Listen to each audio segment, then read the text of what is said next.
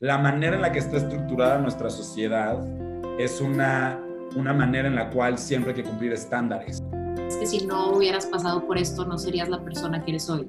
O sea, no hay un amor más grande que pueda tener a alguien que a mí misma.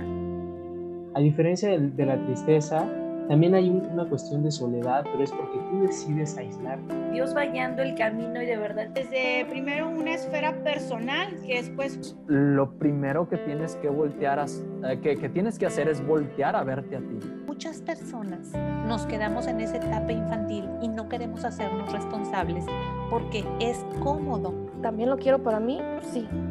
Ah, pues por si te sientes mal ahorita en la noche y estás llorando, te sientes mal o lo que sea, También es parte de la vida y también es parte del conocerme y también es